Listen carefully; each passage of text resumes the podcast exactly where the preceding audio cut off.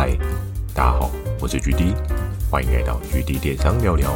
透过每周二十分钟聊聊当下的电商大小事，帮助你更加理解电商市场的运作。对了，Mr. Boss，GD 有加入订阅的赞助计划。如果觉得 GD 的内容帮助到你的朋友们，想要特别支持我的，也可以前往订阅赞助哦，支持我说出更多好的电商相关内容。如果想要询问的电商相关问题，可以在 Mr. Boss 的留言板留言给我。懒得打字的话呢 First Story 要推出新的语音留言功能，期待大家可以给我更多不同的建议。好的，我们正式进入今天的主题。今天的这一集呢，来跟大家聊到，猜猜今年的天气下好离手。为什么会想要录这一集呢？在录这一集的时候，差不多是十月中旬的时候哦。那在这个时候啊，我们可以看到的是，秋天应该已经过了一小段时间。正常的时间来讲的话，九月就开始是秋天嘛。但我们知道，在全球暖化的过程当中，诶，九月会有所谓的秋老虎，所以还不是非常的有冬天的感觉。那在十月的时候呢，相较来讲比较有机会哦，稍微有点冷冷的。包括像举例我在录这一集的时候，这个当下呢，诶，其实是有说到说这两天会明显的有降温的可能性哦。那降温发生之后呢，就会有一些额外的可能性出现哦。我们可以去翻开过往的一些气象数据啊。尤其在我记得是大前年的时候，哎，真的是暖冬暖到不要不要的。前几年啊，我跟很多合作伙伴，我们都有沟通说，哎呀，那些冬季的商品，我们是不是几乎都不要做了？为什么呢？因为全球效应非常的可怕，很多人做冬季的东西啊，都非常的有风险，很担心说，哇，这个东西如果变成库存，你要想哦。在夏天的时候，会买冬天的商品的消费族群是非常非常的少。你在高温三十几度、三十六、三十七的状况之下，你会想要买一个围巾吗？你会想要买一件冲锋衣吗？当然，假设你今天，比如说你要去韩国滑雪啊，又或者是你要去一些极地气候的地方，maybe 你可能会用到这些东西。但是，不是人人都有钱可以出国玩呢、啊？所以，我们当然要依照在台湾市场上面的气候去做一些判断。所以才会衍生今天这一集呢，就要来跟大家聊聊，是说，诶，那今年的天气到底会怎么走？我们只能有个预测，有个大概的猜想。那我们可以用过往的一些对应的数据啊，去做一些基本面的思考哦。那在一开始要来聊到的是说，冬天来总是让人犹豫。为什么犹豫呢？就是在 GD 我刚刚前面有讲到的，诶，我们可能捉摸不定冬天的需求。冬天有各式各样的季节，有圣诞节，有万圣节。可能有双十一，可能有接下来过年大家领红包的春节，但不同的节庆呢，伴随对应对标的时间啊，往往都是在冬天的时候。那冬天的时候，你在做一些对应备品的过程啊，一定都会觉得有点矮油。为什么？因为你拿捏不定嘛。但是呢，我们可以去看了一下过往，以正常温室效应还没有很强的状况发生之前啊。其实差不多十月就会开始有一点点凉，那种凉意呢是那种秋高气爽、很舒服的天气，但是不会冷到让你觉得哇，我应该要穿件外套的状况哦。所以再往后去看啊，除非暖冬的状况，正常来讲的话，十一二月大部分都会有一个对应的冷气团出现。正常来说啦，但是呢，前几年啊。由于温室效应非常非常严重，可能发生的事情是，诶，在十二月的时候，好像还没有感觉到会有冷气团的发生哦。所以我们可以仔细观察在这几年间的气象预报，诶，我们可以悄悄地观察到一件很特别的事情哦，就其实冷气团它发生的时间点啊，不是我们想象中的这么早，可能在双十一过后才开始。有机会有冷气团发生的可能性哦。那在这周间呢，多半都是秋高气爽，又或者是稍微有点炎热的状态。所以啊，举例我观察了一下对应过往的一些 data，诶，其实真真正正的进到正式的冬天会有冷气团的时候，可能是一月的时候。以这样的状况来讲的话，这些季节商品你应该要做准备嘛？我相信很多的听众朋友应该也是心里打一个问号。尤其如果我今天有在备货的一些合作伙伴端的人，一定会更大问号。第一个问号是什么呢？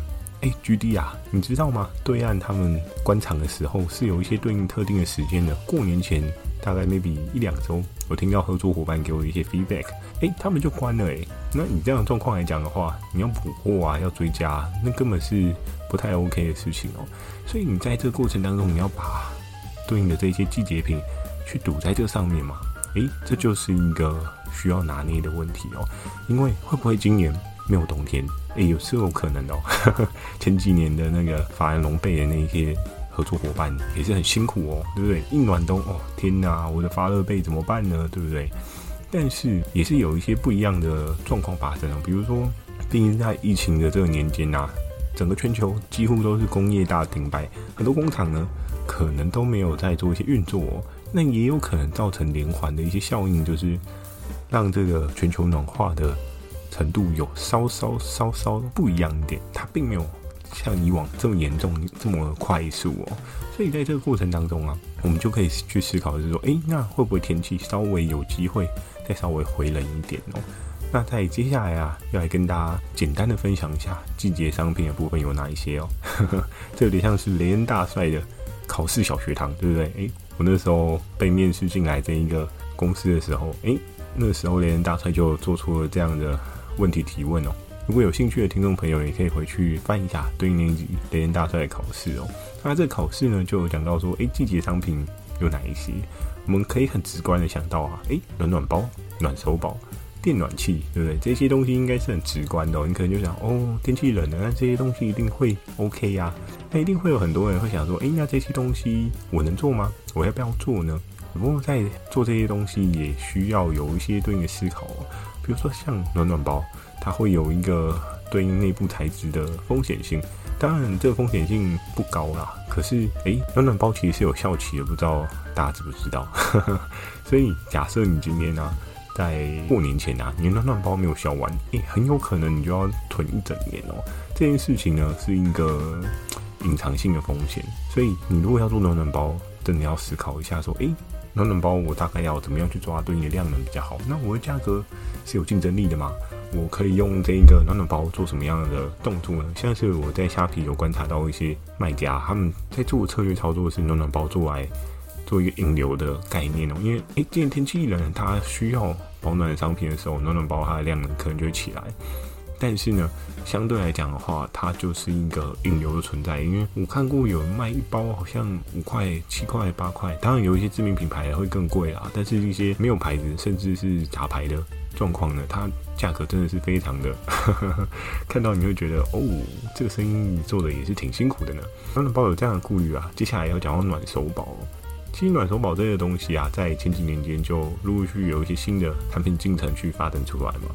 不过在今年的暖手宝，我觉得跟往年暖手宝，你需要多注意一件事情是，在今年商检局它会去抓对应你的充电电池，比如说你今天是幺八六五零啊，这些充电电池的状况。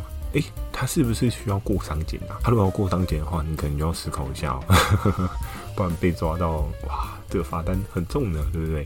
但是你就可以去琢磨一下，诶，也有可能有一些暖手宝，它的保暖的方式是比较另类的，可能是比较物理性的非电池类的，或者是说，诶，它今天可能就是插着 USB，它的那个电压电流并不是到非常高的状况，或许有机会不是在认列需要检验的范围之内啊。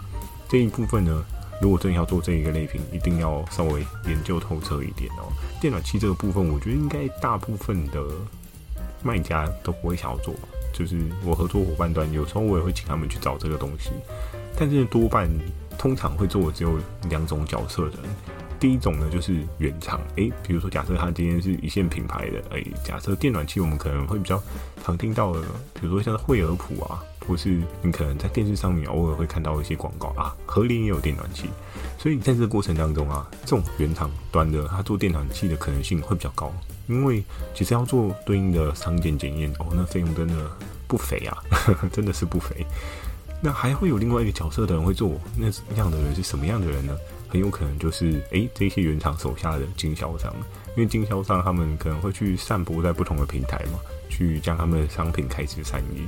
所以你目前距离我观察到啊，通常会做电暖器的多半是这两类人。那真的会去很深去做这一个类别的，在合作伙伴端，如果以拉货的角色来讲的话，是真的真的蛮少有的。因为多半大部分的人都会觉得这项投资有点像赌博。如果今年暖冬呢，诶，那你就赌输了。那如果今年是诶。寒冬，对不对？还极地寒流，一个又接一个，哇，雪海，对不对？我记得曾经在有一年啊，应该是在暖冬的后一年，哎，那一年真的不知道为什么整个极地气候变化非常非常异常哦。我还依稀记得那时候的过年，好像是在一月底，一月初的时候就爆冷，冷到你知道吗？只要架上有的电暖气，哇，全部爆冲一波。不管你今天价格到底对或不对，就是爆，就是喷。我印象中的时候，好像在榜上有一只大同的电暖器吧？诶，其实对于电暖器，大家可能不会直觉性的联想到大同，但没有想到它竟然喷诶，为什么呢？因为这电暖器炙手可热需求到一个非常可怕的。境界哦，当然可能没有到口罩疫情那时候这么可怕，只不过有时候一冷起来，哇，真的，可能你今天居住的地方是比较没有这么沿海的，比如说，假设你今天住在基隆啊、淡水，哇，天哪，那一定爆炸受不了的，对不对？但你今天可能是居住在诶台中比较偏山区的，就是比较没有那么靠海的，那你可能觉得哦，好像还可以。可是，如果假设你今天是偏海线的，哇，真的是冷到一个爆炸。有时候人的需求就是这样，在极端的状况之下产生极端的状况哦。那最后呢，虽然前面有大概跟大家讲到一些往年的数据参考，还是要跟大家简单预测一下。诶，先说这个不一定准，但是你可以作为一个参考。今年过年，我印象中是在二月初的时候哦。如果假设以合作伙伴他给的那一些建议。就是对应封关的时间，好像可能比两个礼拜前吧。那个时间点，诶、那你今天如果冷的时候，很有可能是在什么时候？其实我觉得以冷的角度来讲的话，差不多是在十二月到一月这个中间，会是你打季节商品的可能性比较高。但是呢，往往啊，过往大家都会觉得啊。过年之后，这一些东西就不太可以玩，甚至是说天气可能就会马上回暖了。我其实也观察了一下去年跟前年的状况，非常有趣诶。其实并不是过年之后马上就回暖，我印象中好像过年之后还会有冷气团的发生，然后极地气流也会有一些状况出现，所以。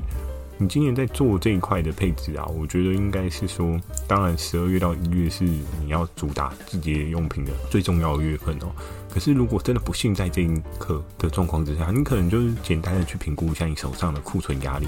诶，假设你的库存压力还有二十 percent，你也不要急着去脱手。当然，如果你的 item 它真的财气很大，比如说假设你今天真的是做电暖器的，那你可能还是尽早出清，然后让你的库存。不要这么有压力会比较好。假设你今天做的是一些比较小的商品，它没有一些采气的问题的时候，诶，或许你可以再把剩下的没有那么高的库存量去试一把，在过年之后的冷气团哦。因为多半在那个时候，很多人都会觉得不想做了，也有一些人会觉得是啊，我一波出新年，我就把这些清清，今年就是冬天的战场就结束了，所以。你就可以做一些切割啊。如果真的要做的话，以这一部片上线的时间，嗯，差不多也是十一月初的时候，那你可能也只剩一个月可以准备，很紧张吧，很刺激吧？没办法，这就是电商嘛。所以你就可以去稍微 booking 一下你在什么时候可以做什么样的事情。这个时间点呢，是有点赶啊。但是你今天只要不是要做一些要检验的，其实季节商品啊，除了我刚刚讲的这些，还有很多啊。像刚刚讲到，哎，围巾其实也是季节商品啊，你知道吗？我相信应该现在很多人围围巾好像是出国才围，在台湾如果不够冷，真的也不太会看到有人围围巾。它是一些防风外套啊之类的，哎，这些都可以去做一些延伸哦。其实季节商品还有很多的。品相可以去做一些查找哦，但是在冬天，假设你有这一类的东西啊，真的冷起来了，恭喜你，嘿，就可以学一波。而且其实当然也是要你的商品有一些竞争力，款式不要太 old school，对不对？如果你一直在卖钱钱钱钱钱很多钱的那个款式的话，诶，消费者也会觉得看腻啊，觉得这个东西，嗯，我为什么要花比较多钱买这个？